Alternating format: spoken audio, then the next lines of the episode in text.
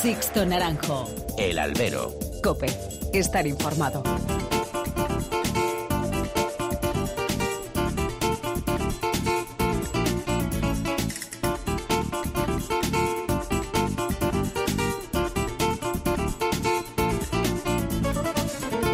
¿Qué tal? Muy buenas y bienvenidos a esta nueva emisión del Albero, a la cita con los toros que tenéis todas las semanas aquí en cope.es. Han recibido un cordial saludo de que nos habla de Sixto Naranjo en nombre de todo el equipo que realiza este programa.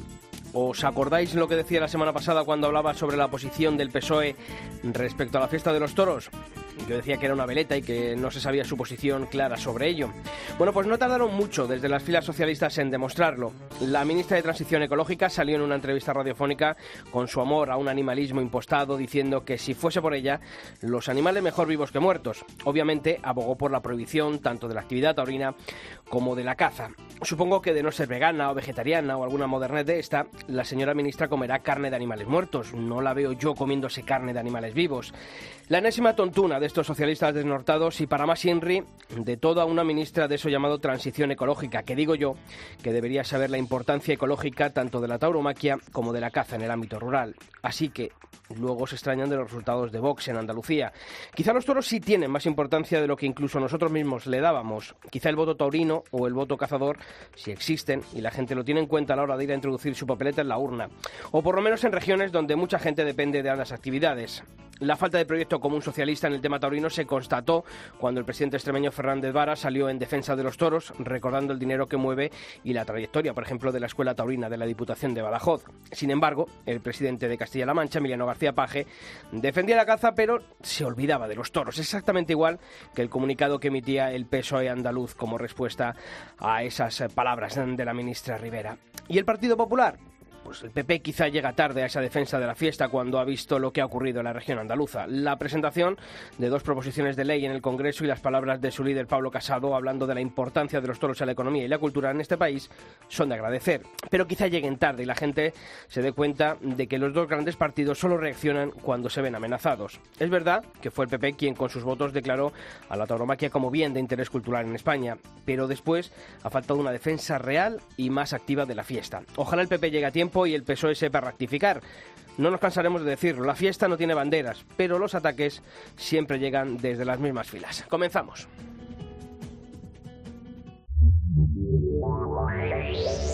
Sixto Naranjo. El albero. Cope. Estar informado.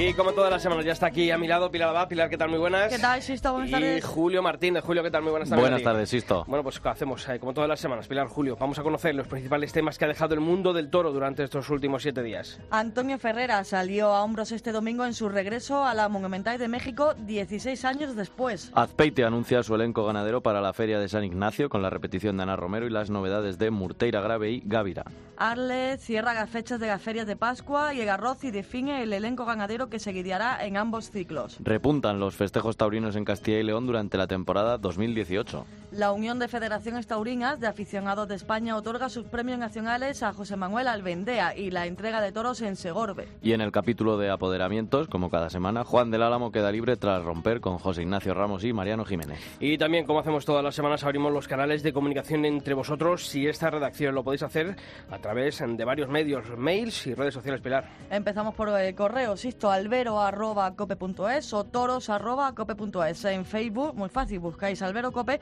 y en Twitter arroba albero cope.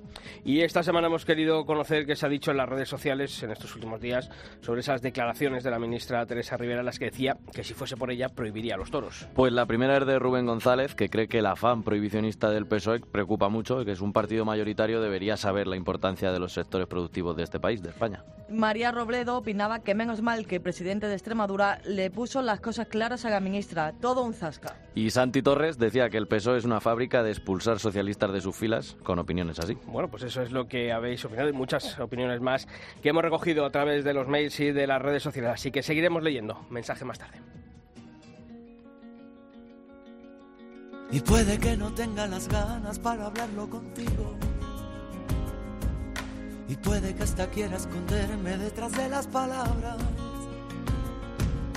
Jugamos a querernos con fuego, sorteando el abismo. Y somos mucho más que el veneno de este amor que nos salva. Que tienes que nunca te supe cómo descifrar. Que quieres, me gusta tu loca manera de amar. Déjame ser canción, déjame ser. Déjame ser Bueno, pues esta semana queremos comenzar esta nueva edición del Albero hablando con un empresario que de unos años a esta parte yo creo que ha entrado y se ha situado con mucha fuerza ¿Y y sobre todo en además, estos eh? últimos años, ¿eh? porque mm, ha apostado por plazas que pensábamos que, mm, que podían incluso llegar a perderse y las ha rescatado y con notable recuperación, nunca, me- nunca mejor dicho, y además no Eh, teniendo en su cartera una buena nómina tanto de toreros como de un rejonador eh, que ha cogido, como de un novillero, luego Y mm, toca todos los sí, palos. toca todos los palos. Afortunadamente sí. Sí, además ha cogido los últimos años, siempre cogía ferias de, de tercera o alguna de segunda de, de menos índole, pero sobre todo con, con Huesca y Burgos, entre otras, que son ferias ya de más, de más relevancia y al final, además han sido, han sido buenas ferias y hemos disfrutado los que lo hemos visto. Algunos por la tele y otros que han ido allí, claro. Sí, además su empresa Tauro Emoción va a cumplir en el año 2019 10 años de existencia y yo creo que llega a esa mm, década que va a cumplir con eh, notable importancia en el mundo de, de los toros. Alberto García, que es el director general de Tauro Emoción, nos atiende. Alberto, ¿qué tal? Muy buenas. Buenas, ¿qué tal? Me vais a poner colorado. Oye, 10 años, si a ti te dicen hace 10 años que ibas a estar ahora, eh, o sea, en el año 2009, que, que ibas a llegar al 2019 en esta posición, eh, ¿te lo hubieses creído o no te lo hubieses creído, Alberto?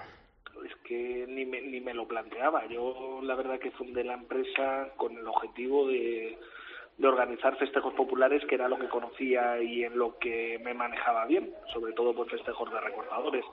Pero la verdad que poco a poco pues eh, fuimos entrando en, en la gestión de plazas, sobre todo en el año 2011 que entró a gestionar eh, completamente la plaza de toros de Teruel con, con la Casa Lozano al 50% y la verdad que ahí hice un máster intensivo eh, que, que me ha llevado a estar ahora pues pues bueno pues en la posición que estoy que tampoco es, es que estemos eh, gestionando plazas de primera pero bueno sí que sí que estamos cada vez más dando pasitos cortos pero firmes.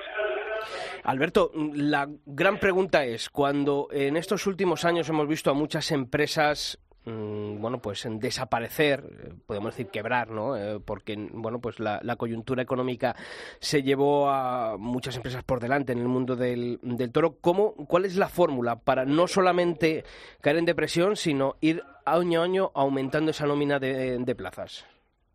Bueno, pues yo creo que la fórmula es el trabajo, la constancia y el, y el luchar y el luchar mucho y no aburrirse y no aburrirse porque sobre todo lo que dice la coyuntura económica hace que la situación no sea nada fácil eh, como negocio. Pero bueno, eh, con afición y sacrificio, pues, pues intentando sobre todo tener los pies en el suelo, pues se puede ir defendiendo poquito a poco y dando y dando por argumentos para que cada vez más ayuntamientos y más toreros pues confíen en, en nuestra gestión. Alberto, de las plazas que llevas, hombre, evidentemente todas son una apuesta, ¿no? Y cuando uno decide arriesgar y coger una plaza, va por todas. Pero de las que lleváis, de las que gestionáis, eh, ¿cuál ha sido la que os ha sorprendido ante tanto la respuesta de aficionados, eh, la respuesta evidentemente dentro del sector y, to- sobre todo la posibilidad de, de esa, co- de esa continuidad de la plaza? Sí, bueno, pues ha habido dos plazas sobre todo que hemos cogido este año, que para nosotros era una apuesta personal, porque ya dabas el salto a ferias de, de, de cinco festejos mayores, que hay incluso plazas de primera que no dan ese número de festejos. Os hablo de Burgos y de Huesca. Ahí teníamos una prueba importante para saber si todos estos años en los que habíamos gestionado pues alguna plaza de segunda como Teruel, Segovia o Vista Alegre, eh, y bastantes de tercera, pues, pues nos servían para ser capaces de dar carteles de calidad y de, y de llevar más gente de la que entraba a la plaza en esos sitios. Y bueno, pues la verdad que, nos ha salido bien la apuesta porque tanto en Burgos como en Huesca está claro que hemos aumentado el número de público considerablemente y luego también hemos tenido ese factor suerte que, que tiene que influir un poquito la suerte para que haya muchos triunfos, una media muy alta de triunfos eh, artísticos. Y la verdad que tanto en una feria como en la otra, eh, yo creo que casi todas las tardes, o por no deciros todas, ha habido triunfos, argumentos y las sensaciones que tenemos es que la gente, el aficionado y el no aficionado que ha pasado por, por los tendidos, pues que ha salido muy muy contento, por lo menos eso eso nos dicen. Y para nosotros pues será una prueba importante porque además eh, sabéis que esto es una tarta que que aunque haya más empresarios o salgamos empresarios jóvenes no crece. Y claro en cuanto meter la cuchara en esa tarta pues también estás más expuesto a, a las competencias a un poco ya sabéis que este circuito este sector es muy cerrado. Y bueno hemos estado muy vigilados pero gracias a Dios ha salido todo bien Alberto, ¿qué tal? Buenas tardes. Eh, últimamente, bueno, en los últimos años el, toreo está muy presente en, redes sociales, pero más por la parte de, aficionados. También hay muchos toreros que, están ahí, pero sí que es cierto que las empresas taurinas, salvo las ventas y, la vuestra, pues no están ahí presentes, ¿no? Y, si entráis, eh, si entramos en, las redes sociales de Tauromoción o en la misma web, se nota que hay muchísimo trabajo detrás y que, está, que queda todo muy claro, ¿no? Y al final el que va a las redes sociales también a informarse de los toros se da cuenta de, la importancia que tienen para las empresas. Y yo lo que te quería preguntar es eso, ¿qué importancia le dais también a todo el tema de las redes sociales para, para llegar a más público y para que al final pues, pues este negocio sea un negocio bueno? Para mí es vital. Eh, por eso invertimos tanto tiempo y tantos, y tantos recursos económicos, porque eh, considero que una empresa taurina no tiene que diferenciarse de otra empresa de cualquier otro sector. Y si otras empresas de otros sectores están amoldando a los tiempos y están cada vez potenciando más su imagen en la red, buscando otro tipo de clientes, pues yo creo que la empresa taurina tiene que ser así también. Eh, nosotros lo tenemos comprobado, que todas esas acciones que estamos haciendo eh, que, que, sirven para captar más clientes. Entonces consideramos que, que el trabajo y la inversión que estamos haciendo, pues que luego se ve se ve reflejada con, con resultados de más asistencia de gente. Y la verdad que es algo que yo desde el principio he considerado vital, porque además da una imagen más fresca de la tauromaquia. Yo pienso que los tiempos en los que eh, presentabas una feria 15 días antes y colgabas 100 carteles por la ciudad, eh, los murales y los programitas de mano, yo pienso que eso, eh, esos tiempos han pasado ya a la historia. Y yo creo además que, que el hacer eh, nosotros poner tanta insistencia sirve también para que otros compañeros del sector pues se, se den caña y que para que poco a poco mejoremos la forma de vender el sector taurino, que además pienso que es fundamental estas redes sociales y a través de la de la web y a través de internet, pues para también captar más público joven que falta nos hace. Este año, en 2018, habéis gestionado un total de, de 13 plazas, eh, creo recordar. ¿Es el número, mm, podemos decir, ideal para ti? ¿Te gustaría incluso aumentar? ¿Te gustaría reducir? Eh, ¿Cómo lo veis en, el, en ese aspecto en cuanto a la cantidad de, de plazas que, que podéis como Tauromoción gestionar?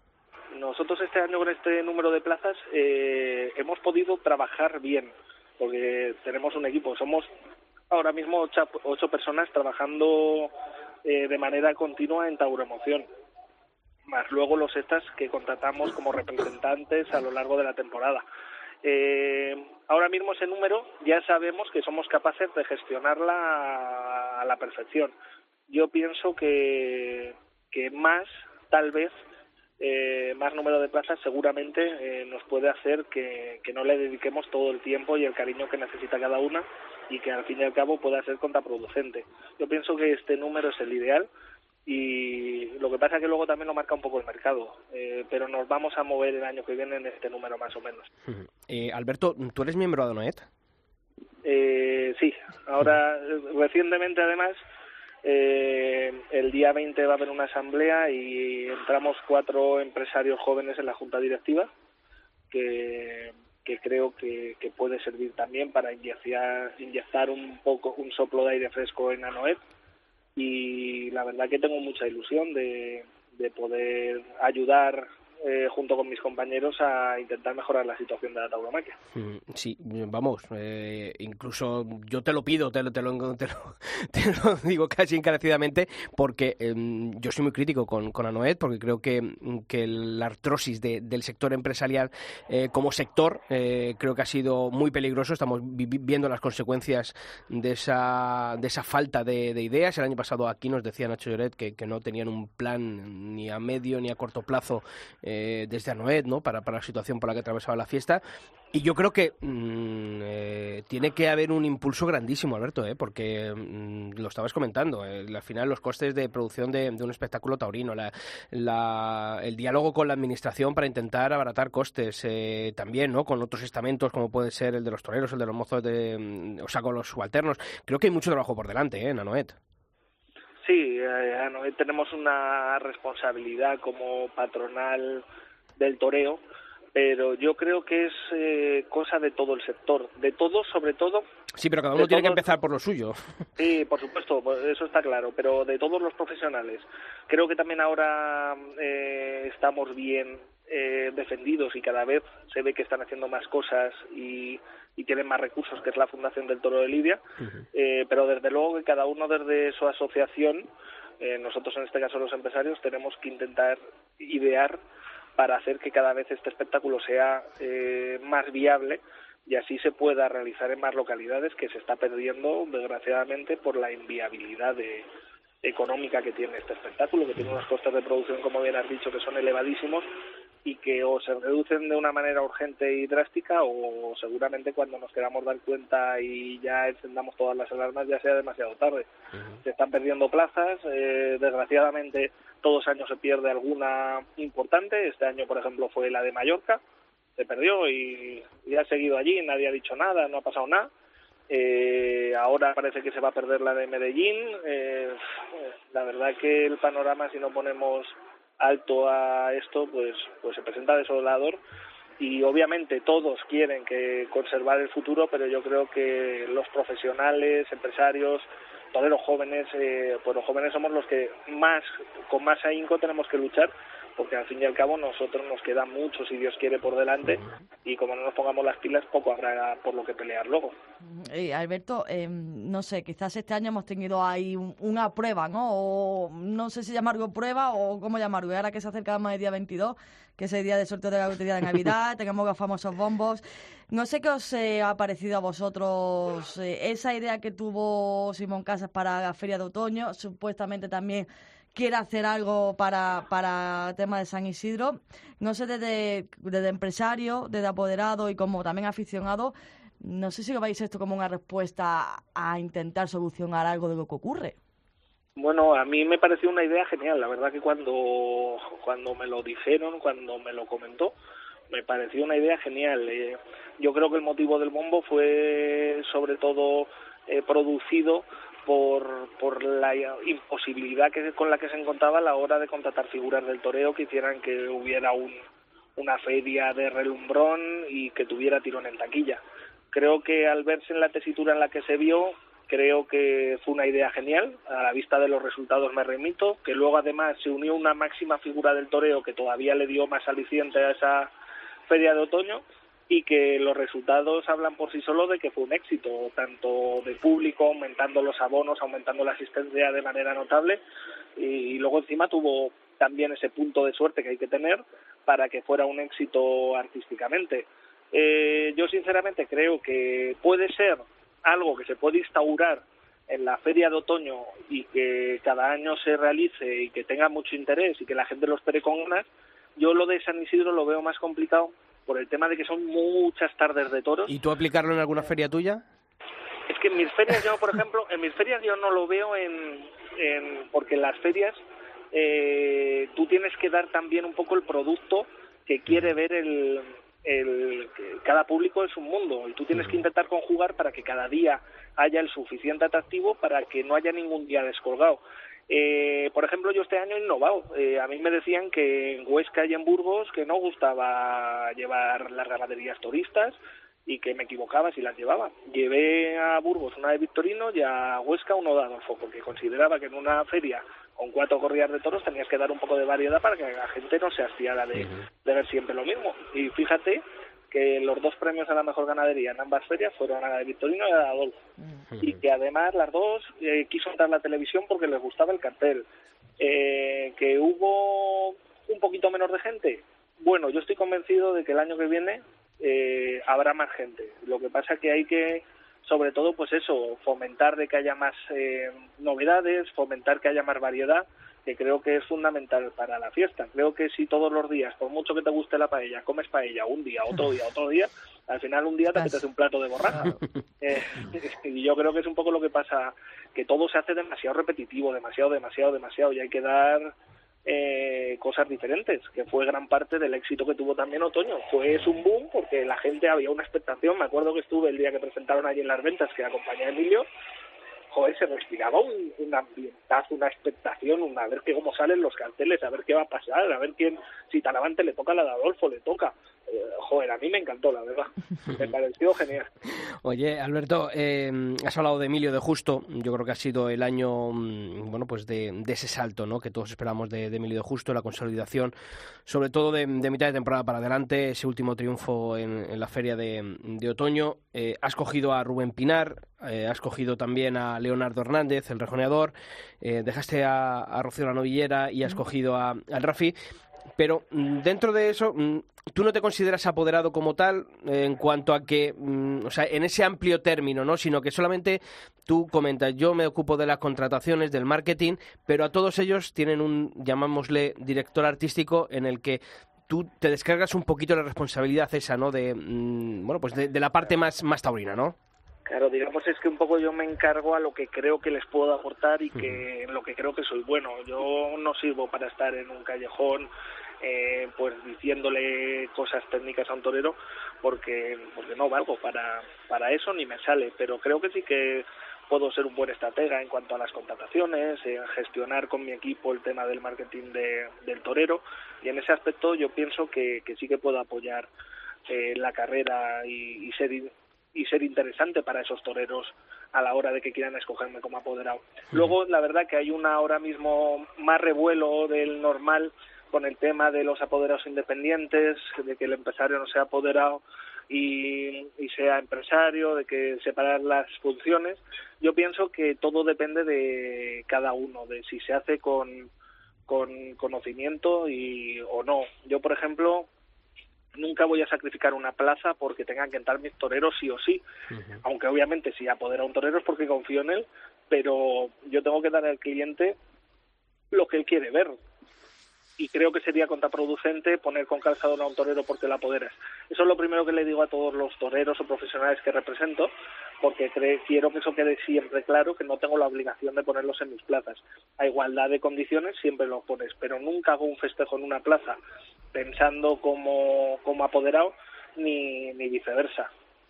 Oye, con Emilio sobre todo, ¿no? Ya es, eh, bueno, pues como decíamos hace un momentito, ya un torero más que una revelación, ¿no? Ya yo creo que el año pasado fue la consagración de, de Emilio de Justo. Eso también es un plus de responsabilidad, ¿no? El, el tener que, bueno, pues que afrontar las contrataciones de, de un torero que, bueno, que lo primero que, que, quiere la gente ver en la plaza, porque es eh, también es novedad, porque es un torero que, aunque con muchos años de alternativa, pero bueno, pues en esa primera fila eh, ha tardado en, en llegar y, y, es bonito, ¿no? El poder haber vivido esa, esa lucha junto a él? Bueno, pues la verdad que sí. Emilio yo pienso que, que tiene todo, todo, todo para convertirse en figura del toreo, como en, en otras épocas pasadas hubo toreros que se convirtieron en figura del toreo una vez había transcurrido más años de alternativa. El sistema Emilio eh, lo llevó a estar en el banquillo, todo el mundo decía que bien torea, qué corte tiene, pero no tuvo las oportunidades hasta hasta hace poquito tiempo que sobre todo se la vieron en Francia. La verdad que, claro, yo he seguido de cerca totalmente la temporada que ha hecho este año y la verdad que me parece alucinante lo que es capaz de hacer, de eh, los esfuerzos que ha hecho de torear un día un corridón de toros en Nímer de Victorino y unos días antes torear una del Pilar, saberse adaptar a las diferentes plazas, eh, la expresión artística que tiene, eh, eh, la capacidad que tiene, la elegancia que tiene, yo la verdad que, me quito el sombrero ante él por todo lo que ha sido capaz de conseguir y que estoy seguro que va a seguir consiguiendo porque, como te digo, pienso que, que puede ser una figura del toreo muy poquito tiempo. Alberto, ahora que ya va llegando eh, 2019, el final de año, pues ya vamos pensando en que empiece la temporada, ¿no? En Valdemorillo, Olivenza y Vista Alegre también, evidentemente. Intuimos que Emilio de Justo va a estar, pero no sé si se puede avanzar a algún cartel o alguna ganadería.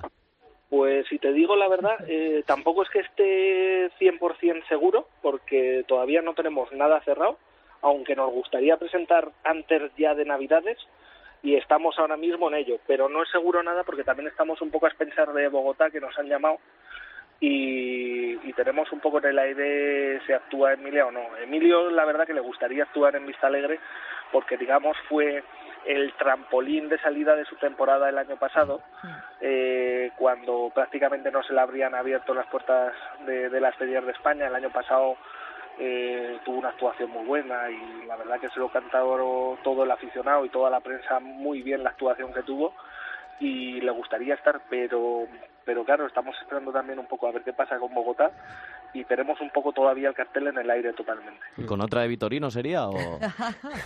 no, no, no, no, la verdad que nos gustaría hacer eh, un cartel que, sea distinto, que, que no sea el típico cartel que pueden verse en cualquier, en cualquier feria durante el año, que un poco es lo que pide Vista Alegre, eh, para ver un cartel que lo pueden ver en Valencia, en Olivenza, en, en, en las ventas, eh, pues directamente eh, la gente se espera a lo mejor o porque no es una feria eh, que la gente tenga la inercia de, de ir de que todavía no está consolidada de todo. Por eso queremos intentar hacer algo diferente y que llame la atención, de a ver si lo conseguimos, pero vamos, os aseguro que no hay ni ganadería todavía. Eh, Alberto, hablábamos antes, eh, habéis hablado antes de las redes sociales y bueno, pues si vemos vuestro vuestro perfil en Twitter, pedís, ¿no? A la gente que cual, qué cartel, ¿no? Que gustaría ver en, en Vista Alegre. Hasta ahora, mm, ¿qué peticiones habéis recibido en cuanto tanto a toreros como a ganadería? Y si se ha repetido algún nombre de mucho. Bueno, pues os tengo que decir que el torero más votado es Emilio de Justo. Eso, eso es así. También, hombre, la verdad que la temporada no ha quedado inadvertida para, para nadie y, y, y luego por ganadería también puede ser la de Victorino la que la que más pide la gente porque sin ninguna duda es la ganadería puede que más importante de, de la historia del toreo y, y luego también eh, ha hecho una temporada enorme, sobre todo en ese final con, con la corrida apoteósica que fue la de Nimes. Pero, pero bueno, eh, una corrida entera de Vitorino y, un cartel como el año pasado no, no, no, no se va a dar, eso seguro, porque eh, tampoco queremos que todos años haga lo mismo, lo mismo y alguna variedad vamos a meter seguro. Pues Alberto García, director general de Tauromoción, desearte toda la suerte del mundo para ese 2019, 10 años eh, ya en el empresariado taurino, así que desearte, como decimos, eh, que se, se, den las cosas muy bien, tanto en el campo empresarial como en ese apoderamiento, junto a esa nómina de toreros, de rejonadores y de novilleros también. Un fuerte abrazo y gracias como siempre por atender a la cadena COPE. Muchas gracias a vosotros, un abrazo. Sixto Naranjo. El albero. Cope. Estar informado.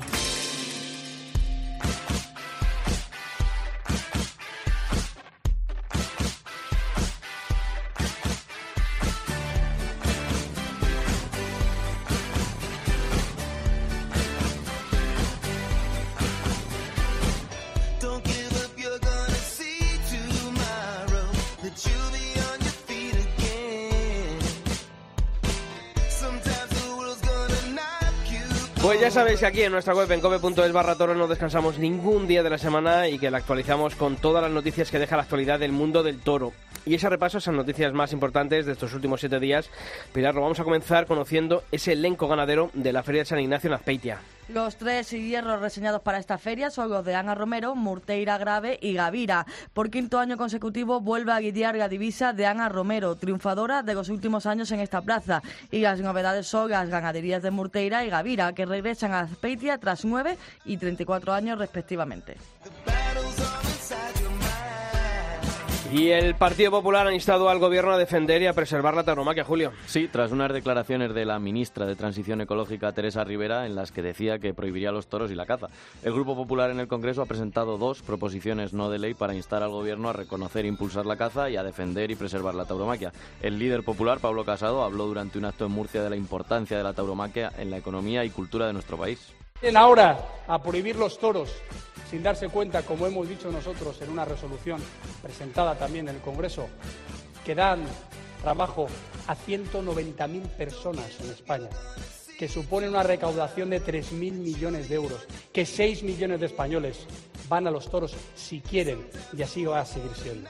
Eso decía mm, Pablo Casado a respuesta a Teresa Rivero, la, Rivera, la, ministra de Transición Ecológica, y este martes el ministro de Agricultura, Pesca y Alimentación, Luis Planas, ha subrayado el apoyo del gobierno ahora al sector eh, de la caza y a la cría del toro bravo por su importancia, dice el ministro, para el medio rural y para la sociedad en su conjunto. A buenas horas. Y en Francia madrugan como siempre y por ejemplo Arles ha cerrado fechas y ganaderías para su temporada. La feria de Pascua se celebrará del 19 al 22 de abril y estará compuesta por tres corridas de toros, una novillada picada, un festejo de rejones y una corrida camarguesa. Por su parte, la feria de Garroz se desarrollará los días 7 y 8 de septiembre. Dentro de este abono se anuncian dos corridas de toros y una novillada de promoción organizada por la Escuela Taurina de Arles. En este ciclo se anunciará la tradicional corrida goyesca en la que actuará el solitario y diestro y empresario de esta plaza de Arges, Juan Bautista, en el que será su único paseillo la próxima temporada tras anunciar su retirada. Y en cuanto al ganado reseñado para esta temporada 2019 en Arles, destaca la variedad de encaste, como suele ser habitual, que se lidiarán en ambos ciclos. En corrida de toros se anunciarán las ganaderías de Pala, Jandilla, Grande y Domingo Hernández, La Quinta, Adolfo Martín, Torre Estrella, Pedraza de Yeltes, El Tajo y la Reina, Núñez del Cubillo y Zalduendo. Para el festejo de rejones se lidiarán hasta de los espartales y en cuanto a la novillada picada que anuncia la Feria de Pascua, se jugarán utreros de las divisas francesas de François André, Ganadería Toguele Hijo, Málaga, Girot, Camino de Santiago y Le Tartet.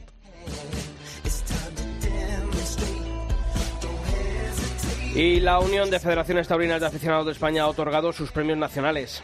El sexto trofeo nacional a la promoción y fomento de la tauromaquia ha recaído en Juan Manuel Albendea Pavón por su importante y discreta labor como presidente de la Comisión de Cultura del Congreso de los Diputados. Por su parte, el tercer trofeo nacional a las tradiciones taurinas populares ha sido concedido a la entrada de toros y caballos de Segorbe, en Castellón, un acontecimiento único que se celebra durante la segunda semana de septiembre y está declarado como fiesta de interés turístico internacional. Y continúa el baile de apoderamientos. Esta última semana hemos sabido que en el capítulo de apoderamientos Juan del Álamo queda libre tras romper con los que han sido sus mentores hasta ahora, José Ignacio Ramos y Mariano Jiménez.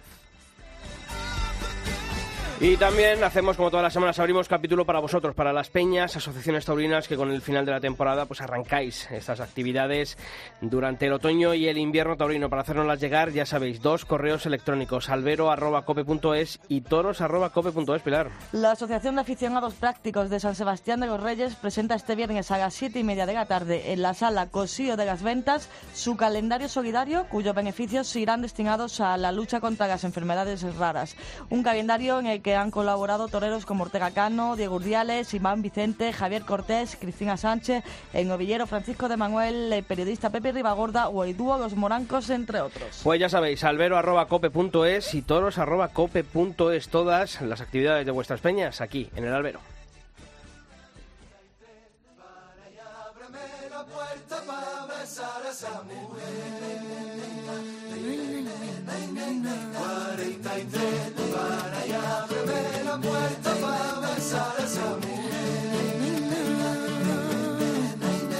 Ya te encontré, bendito condimento, besar tu cuerpo por la mañana. Adicto envenenado por esa mano que me desatan. Tú te guardas de años, yo te guardo en mi cama. Ya te encontré juramento a tu sacramento y a la manera. Bueno, Pilar, el año pasado nos decía va a ser la última. Creo que siempre dice lo mismo. Yo creo que siempre lo dice. No sé si nos Yo mete miedo sí, en el lo que sí me queda claro es que cuando lo veo, Cuando veo que veo aquí parecer por Cope, porque hay que hacer gaturina aquí por Cope, digo, ya viene la Navidad. Sí, eso es ya se acerca la Navidad y ya hay que ir preparando Está el anuncio del turrón y y la la agenda agenda taurina de, taurina. Vidal, de Vidal Pérez Herrero, que está aquí y nos acompaña esta semana. Además, mm, ayer cuando le llamé me, me decía, oye, que, que te iba a llamar, que- digo, que tranquilo, digo, que te teníamos en nuestras oraciones, ¿cómo no vamos a olvidar de Vidal Pérez Herrero? Y además, cuando la agenda taurina, la dedicada al año 2019, eh, cumple con ello 25 años de existencia. Vidal Pérez Herrero, ¿qué tal? Muy buenas y bienvenido, como siempre, Muy buenas, de verdad que estoy encantado de estar aquí, ¿eh? con vosotros, contigo, Sisto, y con Pilar y con Julio. Nosotros. La, ver- la verdad es que parece que fue ayer, cuando esto lo inicié hace 25 años, viniendo yo de, de, Guada- de Guadalajara, México. Pero aquí estoy. Y ya 25 años. También. 25 años. Siempre lo dice José María Álvarez del Manzano. Dice, tú y yo nos retiramos a la vez. porque la verdad es que yo tengo una pasión sobre él, porque eh, me la prologó en el segundo año. Y tú le dices, pero ¿para qué viene ya el alcalde? El alcalde tiene que venir mientras esté la agenda. Y así ha sido, de verdad, este año eh, tengo muchos colaboradores, entre, entre ellos tú, porque tú estuviste en... No, no, estuviste en, eh, en Algeciras y viste esa gran corrida donde, vamos, intervino José Tomás, que fue un hecho, pues para, para, los, la, para la zona, para todo el campo de Gibraltar, fue un hecho importantísimo. importante. Y para Ya mí, ves. para mí es un honor porque fíjate que yo el primer contacto que tengo con la agenda taurina es porque me tocó escuchando hace muchísimos, muchísimos años, y trabajaba ya aquí en COPE, escuchando a César Lumbreras, en ese sorteo que, hacéis en Agropopular, y yo, bueno, pues acerté, me acuerdo que era una, una agenda que dedicaste a Manolete, y eran unas preguntas dedicadas a Manolete, y Pues bueno, fíjate, pues... pues... ya ha llovido. Yo recuerdo, eh, yo la presenté, el primer año la presenté en la casa de Palencia y estuvo César allí y ahí, bueno, yo ya le conocí a César y me dijo, el año que viene, Agropopular. Y mira, de 24 años. Fíjate. Oye, has dicho este año, bueno, como siempre, ¿no? Está dedicado a muchas cosas. A mí me han encantado, sobre todo, lo que dedicáis a Santiago Martín el Viti, porque eh, estamos ante uno de los eh, mejores toreros de, de la historia, ¿no? Además, quien, quien ha marcado pues un antes y un después con, con, su, con su forma de torear y, sobre todo, y tú que le conoces, con su forma de ser, ¿verdad? Bueno, para mí eh, Santiago ha sido un monstruo el torero, pero como persona es mejor todavía. Es un, es un castellano de una raza y con una seriedad que, que bueno, lo, lo visteis el otro día, el Sí. día de la presentación, que nos emocionó a todos, a mí a muchísimo más, pero él estaba también emocionado, porque además contó una anécdota que según llegó a la plaza, bajó del coche y estaban toreando los chavales. Y todos se, fu- se acercaron a él, maestro, maestro, y lo rodearon. Se le caían las lágrimas. Dice, esto, esto me da vida. Y además, bien dice, es verdad que dice Vidal, y nosotros hemos tenido oportunidad de encontrarnos con, con el maestro muchísimas veces y siempre, siempre con todo el mundo eh, se para, habla con todo el mundo y además lo que más le gusta compartir es una, una charla de toro, ¿no? En, el momento que ya, no hace falta decirle mucho, pero ya en el momento que sale algo, inmediatamente te, te toma por banda y, y es una delicia, ¿no? Compartir con el maestro ya no solo su vivencia, sino también últimamente esa implicación que está teniendo con el mundo del toro y cómo ve la fiesta a día de hoy, ¿eh, Vidal? No, la verdad es que está implicado. ¿eh? Ha hecho un vídeo hace poco, un vídeo con un corto. Para la Feria de Salamanca. para la Feria de Salamanca, con los chavales, cómo se expresaba, cómo se expresaba de su Salamanca, cómo ha vivido el toro, y, y decir que esto, que nos dejen, que esto es libertad, que queremos esto. Yo cuando habéis hablado de la ministra esta, digo, pero todavía está de ministra. Pero esta se ha dado cuenta la, importancia que tiene la tauromaquia, que tienen las de esas y que tiene la caza. Está, está no, no sé dónde está. Yo creo que veranea en Cercedilla, donde yo estoy, veranean sus padres, pero no sé si habrá visto un caballo por ahí o una vaca. Es que vamos, no sé cómo todavía la pueden mantener en ese en, en el Consejo de lo, Ministros. lo mismo piensa que, que la leche y la carne pues eh, sale de una fábrica y directamente envasada o, metida en una bandeja. Pues es lo que No, tienen de estos- verdad es que no se da ni, vamos, ni cuenta. Bueno, es que dejen, que dejen hoy a los jabalíes que se vayan metiendo en su casa y que va- porque es que si no les matan, es que es que hay superpoblación. No, no, claro. Quería yo leer esto Sí. del Viti cuando dice él en la entrevista dice soy un hombre de campo que ama al toro, humilde y educado, porque así me criaron Y así lo ha demostrado siempre. y así lo- ha demostrado. porque es verdad que la- en el otro día, en la presentación en la Plaza de Toros de las Ventas, todo el mundo salió hablando de esas palabras que, que pronunció Santiago Mar- Martín el Viti. Sí, es que él le dice, hay que escuchar, que es que no escuchamos. Eso es un, es un fenómeno. Sí, yo aprovechando que, que está aquí Vidal, en estos 25 años, pues aparte de, de cosas históricas como, como lo que hablamos del Viti, sí, también hay efemérides. En estos 25 años, si te tienes que quedar con una efeméride, ¿con, con cuál te quedarías? Oh, Es que hay tantas, es que ya en tantos, en todos estos años, pues no sé, por la, de, la del día de hoy. que, a ver, vamos a ver cuál es la del día Hoy de es San Damaso. Hombre, O sea, que no. Mira, no es mal- no es claro, es que aquí el de Albacete, Vidal, pues claro, Tira tira, para la tierra. tira para lo suyo. Pues espérate, espérate. Diciembre, Es hoy- estamos es aquí. once. ¿Qué día es hoy? Hoy es Hoy 11. es 11 de diciembre. Pues mira. Manolete recibe en Lardi, un- mira, fíjate, Mira. el homenaje de los intelectuales. Fíjate, en 1944. Por esto es, bueno, esta agenda, aparte de esto, es, es cultura. El otro día lo decían que va a ser un referente ya no es porque la haya hecho yo, porque no la he hecho yo, la han hecho más de 500 colaboradores durante todos estos años. Pero esto ya es un referente en la cultura taurina. Porque por aquí han pasado de, de pintores, escultores, me falta uno, pero eso no me atrevo a, es que es este Picasso, porque lo mismo me cuesta la, la agenda y 28 agendas. Oye, eh, me gustó también la intervención de Rui Bento Vázquez Bueno. y su gerente. eh, también un poco conocer la historia de otros países, de nuestros países vecinos, que con, el, con los que compartimos tantas cosas en lo cultural y la fiesta de los toros es una de ellas, ¿no? Y todas las anécdotas eh, que tiene esa plaza de campo pequeño, yo creo que también para todo aficionado español sería mm, algo importante, ¿no? Que una vez también, como se dice en la vida, ¿no? Que una vez mm, viesen la toros en la plaza de toros de campo pequeño. Yo tuve una gran suerte de conocer a Rivento en, la- en Baeza. Y dije, me acerco a esa plaza. Y la verdad es que la gestión que ha hecho este hombre es fenomenal. Allí no se mata, ya lo sabemos, pero ha potenciado la fiesta de los toros y ha potenciado sus tradiciones. Y la juventud va, está rodeada de, toda la plaza está rodeada de, de sitios donde tomar una copa, donde poder almorzar. Los festejos son a las 6 de la tarde, pero cuando acaban, a las 10 o las 11, la gente, aquello tiene vida. Eh, lo han hecho muy bien. Pues fíjate, además el, el otro día estuvimos hablando ¿no? de Portugal y, y, bueno, pues todo lo que había suscitado el tema del IVA, pero todo lo que había levantado en, en torno al país, ¿no? Y, y, bueno, pues eso es verdad que, que lo echamos mucho de menos aquí en España, ¿no? También No, hablamos y- muchas veces de Francia y es verdad que, que esa No, polémica... nos ese- han dado una lección Hombre, también. claro, Otro, por eso digo que... que No, no, y el entorno, es que ese entorno de campo pequeño le han puesto en valor.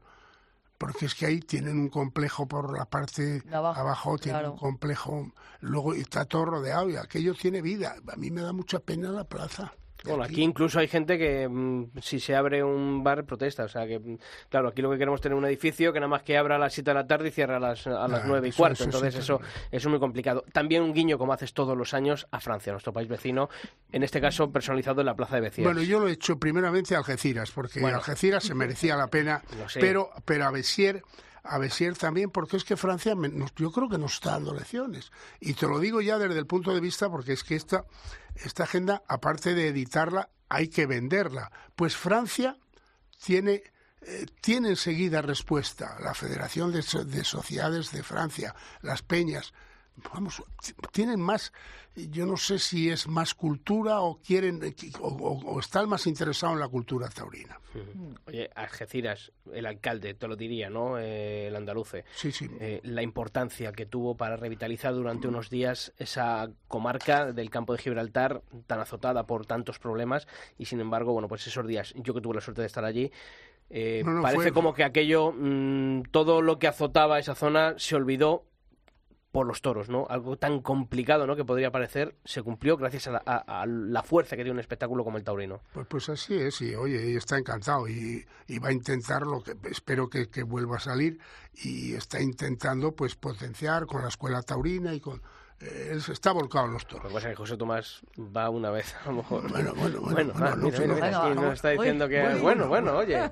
Pues mira, si hay que ¿Quién volver a? Algeciras, yo ya lo sabe Oye, nuestro compañero Pablo, Pablo lo Gómez, el que sí director de, quiero- de COPE, que... Lo que sí quiero es hacer una oferta para todos los oyentes de Albero. ¿eh? A ver, Venga, a ver. el que llame o llame o pues, entre en la página www.templesl, 23 euros más 5 de gastos. Pues nada. Contra, contra 33. O sea que hay un descuento bastante interesante pero tienen que decir oyentes de Albero. De- del albero. Albero. Pues Ah, lo recordaremos también. Si en no, no hay... se 20 les- No hay descuento, ¿no? 23 más 7 Ma- más 5 Más de gastos de 5 envío. más cinco de gastos de gastos envío. de envío por mensajero. Y y además- que pongan que son oyentes del albero y ahí está la oferta de Vidal Pérez Herrero Esto es. Y merece la pena, ¿no? Como siempre, además, eh, yo siempre digo, ¿no? el regalo de Navidad que nunca falla. Efectivamente. Hombre, es que y, es la verdad. y para los que nos gusta y además coleccionar mm, Sí. mm, cosas de este tipo. Hombre, hay pues, El otro día me decía, tengo todas. Digo, pues es de los pocos. Pues sí, pero Porque pero las dos, que- sí. las, las cuatro primeras están, no, no hay, vamos, es muy difícil en conseguirlas. Pues Vidal Pérez Herrero, no te despido porque te quedas un poquito a hablar de toros ahora en la tertulia con nuestros sí, compañeros. sí, no faltaba más. Pues continuamos. Sixto Naranjo. El albero. Cope. Estar informado.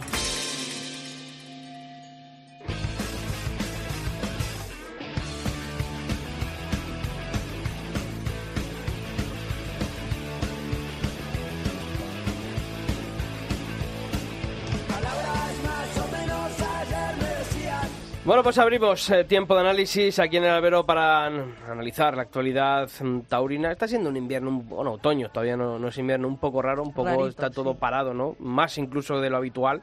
Si ya de por sí el mundo del toro, eh, muchos se van de vacaciones cuando tenía que estar trabajando, parece que este año todavía a la actualidad le, le cuesta recuperar el, el pulso. Y parece que se trabaja poco, ¿eh? Se parece que se trabaja poco. Bueno, pues eh, los líos estos últimos eh, días, semanas, ha venido por parte de, lo político, ¿no? La semana pasada analizábamos aquí la irrupción de Vox, su apoyo a la fiesta de los toros, y esta semana vamos a hablar, bueno, pues de esas eh, declaraciones de la ministra Teresa Rivero diciendo que quería, a ella le gustaría prohibir los toros y, la caza. Ahora esa respuesta del, eh, de Luis Planas, el ministro de Agricultura, Pesca y Alimentación, subrayando, dice el apoyo del gobierno a, ambos sectores. El PP, como siempre, que parece que, llega tarde y, bueno, pues eh, que así le va. Bueno, pues de todo esto vamos a hablar em, con nuestro compañero Salvador Ferrer desde Cope Valencia, que ya está aquí. Salva, ¿qué tal? Muy buenas. ¿Qué tal? Muy buenas, Sixto. Y desde Cope Albacete, Lorenzo mm, del Rey. Lorenzo, ¿qué tal? Muy buenas. Hola, buenas tardes a todos. Bueno, chicos, Salva, eh, Lorenzo, eh, Vidal, Julio, Pilar, hoy la mesa es amplia. Eh, Salva, mm, como siempre, ¿no? Eh, lo- yo decía al principio del programa, los dos grandes partidos, como siempre, que parece que no se enteran de esto, ¿no? Totalmente, totalmente. Y ojalá fueran los abanderados, ¿no? De, de- del toreo, de la promoción del toreo. Fíjate que son los dos partidos, evidentemente, que se han alternado el gobierno de España, de las principales comunidades, los que más, digamos, opción de gobierno tienen en todo el país. Y bueno, cuando no por H, cuando no por B, pues de ellos dos, de ambos, hemos recibido cuando no puñaladas, cuando no traiciones, en forma de pliegos de condiciones con espíritu recaudatorio, en forma de, bueno, pues de ninguneo en, la- en los medios públicos, en televisión española, en la radio pública, en las radios y televisiones de, de comunidades donde ha gobernado tanto tiempo el PP. Fíjate, yo me puedo fijar aquí perfectamente en Valencia y de muchas cosas, ¿no? De muchas cosas que yo creo que, bueno, pues ahora con lo de Vox, pues posiblemente unos y otros estén dando cuenta de la fuerza social que tiene el toreo, que es verdad que no es de izquierdas ni es de derechas, pero eh, en función del gobierno que manda, que gobierna, que gestiona en cada comunidad, pues PP y PSOE hacen unas cosas bien o hacen unas cosas mal. No, Son y- dos partidos totalmente incoherentes, cínicos e hipócritas con la fiesta de los toros, Y, y que, y lamentablemente. que yo creo que se han retratado, o sea, en estos últimos días hemos visto reflejado lo que ha estado ocurriendo en años. Por un lado, el PSOE, una veleta, en un sitio defiendo, en otro pego el, el hachazo, y el Partido Popular, eh, Lorenzo, como siempre, llegando tarde a todo.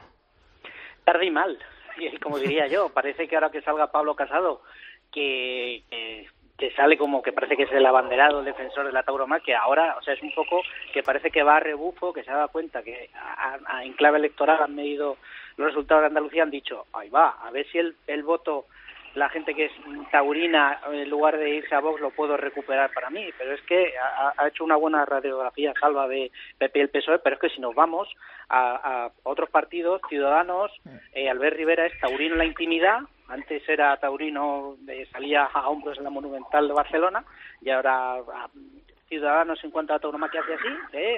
así los hombros. Y bueno, y si hablamos de Podemos, ¿qué decimos? Es que quiere prohibir la tauromaquia. Sí, sí, pero yo lo quería centrar más en, eso porque, bueno, estos partidos, pues sí, es verdad, también lo ha clavado. O sea, Ciudadanos, cuando le interesó, eh, utilizó a la fiesta para su beneficio, eh, para darse a conocer allí en, Cataluña. Eh, Podemos, obviamente, bueno, pues desgraciadamente, ¿no? el comunismo ha cambiado mucho en España y ahora estamos viendo en Podemos como, bueno, pues esa izquierda más radical, pues es un ataque frontal a la fiesta de los toros, cuando antes tampoco era así. Pero es pero yo quería centrarlo más en, el PP y en el PSOE, ¿no? Yo creo que los dos grandes partidos que tenían que haber tenido un consenso respecto a la fiesta de los toros, no sé lo que os parece también a vosotros, Vidal, Pilar, eh, Julio, ¿no? Eh, pues como siempre, ¿no? Eh, al final, los dos que tenían que haber, bueno, pues tenido ese apoyo a la fiesta de los toros, no lo han tenido. Yo ya lo dije otro día, yo creo que, que la tauromaquia para, para estos partidos políticos es la pelota con la que juegan un poco, ¿no? Eh, voy cambiando, a lo mejor cojo rebote y si me interesa me quedo con esa posesión, ¿no? Acordaos también cuando la época de Rubalcaba, cuando se, llegó a hacer esa firma en el ministro, los toreros, parecía como que el PSOE daba ese apoyo, se quedó en agua de borrajas y esto es lo que está ocurriendo. Ahora, a día de hoy, ¿qué ha pasado? Que claro, ha salido una ministra, eh, hace esas se han dado cuenta, mm, oye, mm, aquí también hemos estado mm, un poquito al límite, ahora seguimos el, ministro de Agricultura que dice que no, que ellos respeta, pero que habla como ministro, es decir, ahí deja ya entrever como, a mí me han obligado un poquito a decir esto, hablo como ministro, como ministro, ¿no? Lo ha repetido varias veces, entonces es un poco un ten con ten que yo creo que, va a ser una lucha perdida por parte de todos. Perdida en el, en el supuesto de que no haya un sector como, como el que tiene que haber y que luche para afianzar la tauromaquia como se merece, ¿no? Entonces, a partir de ahí yo no confío nada, nunca he confiado ¿no? que, en ningún partido y ya, no, ya los más grandes peor todavía, den ningún apoyo así relevante a, a la tauromaquia.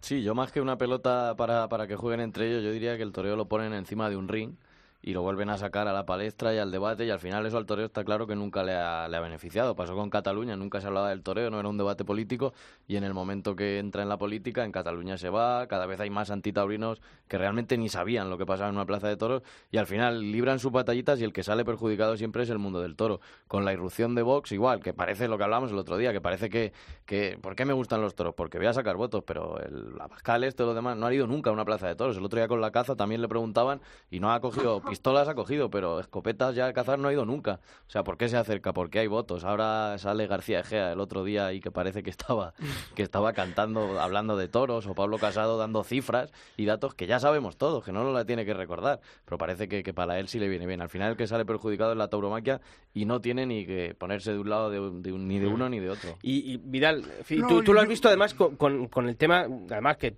tú siempre tienes para la agenda taurina contacto con alcaldes y sobre todo cuando va disminuyendo la importancia en el, rango ¿no? de la administración y se va haciendo más local la administración, ahí vemos que el color eh, político muchas veces desaparece, porque si hay un, un, pueblo con, con una tradición taurina, ahí no vale el color político y el alcalde lo que quiere defender es la, es la tradición y la fiesta de su pueblo. Es que yo, yo creo que eso, eso es así, pero eh, yo creo que todo lo que ha pasado con esta ministra va a ser bueno para el tauromaquia porque va a haber una reacción. Y yo creo en el pueblo, y creo mucho en los festejos populares, y creo mucho en la gente. Y a decir que pues, ya esto ya está bien, ya hemos llegado, hemos perdido, hemos perdido Barcelona, hemos perdido. No, no, hasta aquí hemos llegado. Y yo creo que va a ser bueno. Sí, pero fíjate que, siempre decimos lo mismo, ¿no? Que es necesario ahora que viene el invierno, oye, que hay gente que está más tranquila, no tengan tanto, a ver si el invierno sirve. Sí, pero aquí, aquí, nos, aquí, ya se van a, aquí ya se van a jugar. Seguimos igual, Se van a ¿eh? jugar votos y ya la gente va, a, perder el miedo. Es decir, yo soy... quien tenga que moverse y quien tenga que hacerlo realmente no hace nada. Y ya estamos casi, que se va en primera parte de invierno, estamos ya casi, vamos a pasar a enero y sigue igual la cosa. Y aquí nadie hace nada, Vidal. Eh, Salva, eh, le decía yo a Vidal, y, tú ahí en Valencia lo ves mucho más claro, ¿no? Sobre todo, y como decía él, con esos festejos populares, ¿no? Eh, a, ese, a ese nivel, los colores políticos y las banderías desaparecen cuando hay una tradición y hay algo a defender. Totalmente de acuerdo, Sisto, y además, y permitidme todo, todos, Lorenzo, Pilar, Julio, lamento decir una cosa, y es que estoy de acuerdo con todo lo que estáis diciendo todos, ¿no? Todos me parecen reflexiones acertadas y viene a demostrar el desencanto, la decepción y el escepticismo con los que vivimos los, los taurinos, ¿no? Es decir, yo creo, y además me parece muy bien enfocado esta tertulia con los dos partidos, yo creo, más, más representativos, la izquierda y el PSOE, porque son los dos partidos que más, como he dicho antes, más han maltratado a la tauromaquia. Y de esos lodos, o de aquellos lodos, estos barros. La tauromaquia se ha politizado en exceso. Eh, vosotros, como yo, conocéis a gente de izquierdas y de derechas que va a los toros, a gente que de alguna manera, bueno, pues demuestra pasión por un espectáculo que nada tiene que ver. Qué mal lo estamos haciendo, porque yo, por ejemplo, en otros espectáculos, caso del fútbol, de la ópera, del teatro, ahí nadie está estigmatizado, nadie es de izquierdas o nadie es un facha por ir al teatro o nadie es un progre por ir a un concierto de rock, no sé, ¿no? Y yo creo que eso es un, un, activo eh, que la fiesta está desaprovechando totalmente, ¿no? Y como bien dices, cuando más se reduce la administración, cuanto más local es el gobierno, fíjate, los pueblos de aquí, aquí hay pueblos gobernados por alcaldes de compromiso que son súper taurinos. Y un detalle casi anecdótico, pero no lo es. En la época de mayoría absoluta de Paco Camps, el primer gobierno que hizo un plebiscito, un referéndum, toros sí, toros no, fue un, un, pueblo de, de Paterna gobernado por el PP por mayoría absoluta por Lorenzo Agustí. Ese fue el primer pueblo que hizo un plebiscito en Valencia, Sisto. Fíjate lo que son las cosas de si toros sí, toros no. Yo creo que, Salva, que, que bueno, dices que el, que el fútbol no está estigmatizado. Yo creo que si hay algo estigmatizado políticamente en el mundo es el fútbol porque las aficiones, los ultras, y pasa lo que pasa, que se acaban pegando. Allí en Argentina suspenden partidos y los tienen que traer.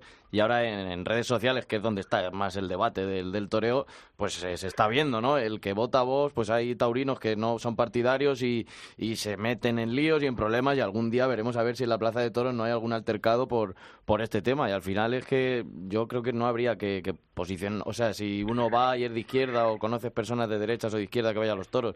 Yo conozco gente que va a los toros y ya está, me da igual de, de donde sean, son aficionados y creo que meterse en esos temas al final, pues lo que dicen, ¿no? De aquellos lodos, estos barros y veremos a ver hasta dónde llegan. ¿Y creéis que esto va a ser flor de un día, Lorenzo, o, va a haber más implicación a partir de ahora por parte del Partido Popular, eh, viendo que el caladero de votos por la derecha se le va a Vox y esa defensa de la tauromaquia, y el PSOE, bueno, va a intentar reconducir un poco su postura sobre la tauromaquia?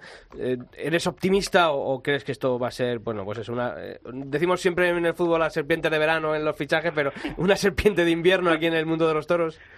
Vamos a ver, yo creo que eh, dependerá mucho de lo que de lo que salgan los resultados de las urnas en las próximas elecciones municipales, ¿no? Eh, a, ver cómo viene ahí. Yo, vamos a ver, a mí sí que me gustaría confiar en, esa ley que está aprobada, que defiende, que se supone que debe, que los poderes públicos, los políticos deben eh, defender la fiesta, promocionar la fiesta eh, culturalmente, ¿no? sí, una, una ley que, que, se aprobó, pero que no se ha puesto en vigor. O sea, que, que lo dejamos ahí, ¿no? Nos hicimos la foto, dimos el titular, pero no se ha trabajado en ella. Claro, es que lo que hay que hacer es reactivar eso. O sea, lo que no puede ser es que la tauromaquia, lo decía Julio antes muy bien, lo que no puede ser es que yo saque la bandera de la tauromaquia para atizar al otro, ya sea porque la que yo la tengo la estoy defendiendo o la saco a ti para te ataco a ti porque tú eres taurino. O sea, ahí te saco el tema del maltrato animal. Eh, yo creo que, el, que la bandera de la, de la tauromaquia, los políticos, lo único que tienen que hacer es izarla para defenderla y promocionarla. Y si se tiene que acabar la fiesta a los toros, déjenla morirla en paz. Dejen que muera en paz. Ni le intenten insuflar, porque a lo mejor va la cosa peor. Bueno, hombre, esperemos que no vaya peor. bueno, yo que, soy, yo que soy bastante, yo es que veo un panorama, lo digo sinceramente, yo veo un panorama desalentador. O sea, eh, yo estoy viendo, lo decía Julio también, estoy viendo aficionados en redes sociales taurinos que siempre había una convivencia. Y profesionales, y... profesionales, Lorenzo. Sí, ¿eh? sí, profesionales, mira lo que está pasando con vídeos y demás. Que se están tirando los pelos. O sea, eh, es decir, no estamos diciendo que la tauromaquia es del pueblo, vamos a demostrarlos.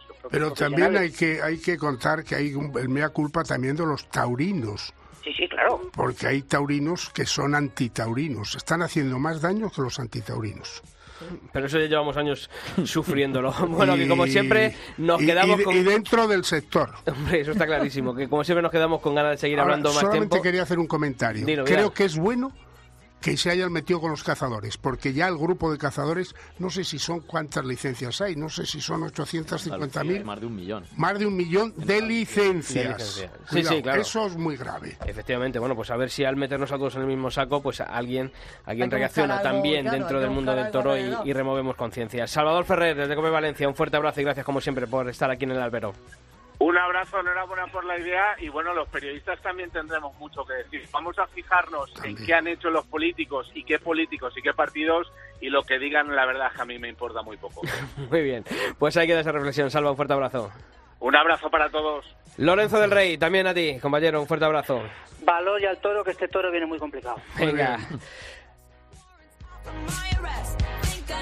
Bueno, Vidal, vamos a recordarlo. 23 euros más 5 de gastos de envío. Hay que mandar el email para conseguir esa Agenda Taurina 2019 25 aniversario a info arroba templesl.com. Perdón, vamos a repetirlo bien. Info arroba templesl.com. Ahí si está. entran en Google, entren en Agenda Taurina y ahí le tienen todas las direcciones. Bueno, pues 25, el año que viene la 26. Vamos, lo del año que viene ya veremos. Ah, como siempre, Ya sigue, ya hasta sigue. aquí. Bueno, es que aquí os creéis que yo no hago, hago años, vamos. No. No, nada. Nos lo vamos a contar, que aquí también Hombre, cumplimos, bueno, bueno. Esa vitalidad que tiene, ya quisiéramos. Vamos. Bueno, Pilar, pues la semana que viene el último albero de este Ya año, terminamos la semana 2018. que Ya terminamos la semana Bueno. que viene, ¿vale? Feliz Navidad. Efectivamente, Igualmente. así me gusta. Julio, a ti también, hasta la semana que viene. A ver qué sorpresa. Y a todos vosotros, ya sabéis, la información taurina continúa todos los días de la semana en nuestra web, en cope.es barra toros. Y la semana que viene volvemos el próximo martes. Además, hemos refrendado otra vez, ¿eh? somos líderes en podcast de cope.es, el albero, con muchísima diferencia con el resto de, programas, de compañeros de podcast. Así que gracias a vosotros por mantenernos ahí en ese podium, en ese ranking de cope.es. Hasta la semana que viene.